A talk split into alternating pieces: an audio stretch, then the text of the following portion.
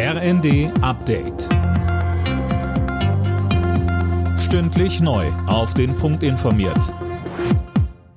Ich bin Eileen Schallhorn. Der frühere deutsche Papst Benedikt XVI. ist tot. Das ehemalige Oberhaupt der katholischen Kirche wurde 95 Jahre alt. Mehr von Philipp Nützig. Politiker und Geistliche würdigen Benedikt. Bundespräsident Steinmeier hebt die Bescheidenheit und Intelligenz des gebürtigen Bayern hervor. Kanzler Scholz schrieb auf Twitter, die Welt verliere eine prägende Figur der katholischen Kirche und einen klugen Theologen. Ähnlich hat sich der Vorsitzende der Deutschen Bischofskonferenz Betzing geäußert. Bayerns Ministerpräsident Söder hat drei Tage Trauerbeflaggung im Freistaat angeordnet.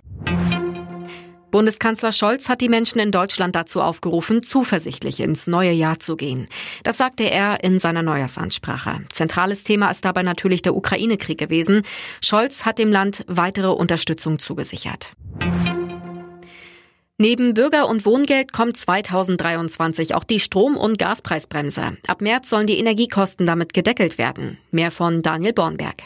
Gas soll dann rückwirkend zum Januar nur noch höchstens 12 Cent pro Kilowattstunde kosten, Strom höchstens 40 Cent.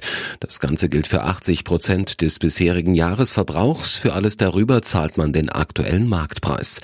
Für die Industrie gelten nochmal etwas andere Bedingungen.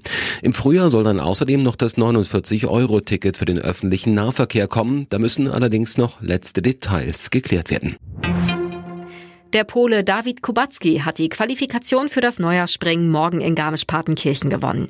Er setzte sich mit 140,5 Metern durch. Mit 126,5 Metern landete Philipp Raimund überraschend als bester Deutscher auf Rang 9. Favorit Karl Geiger patzte und schaffte es nur auf Platz 30.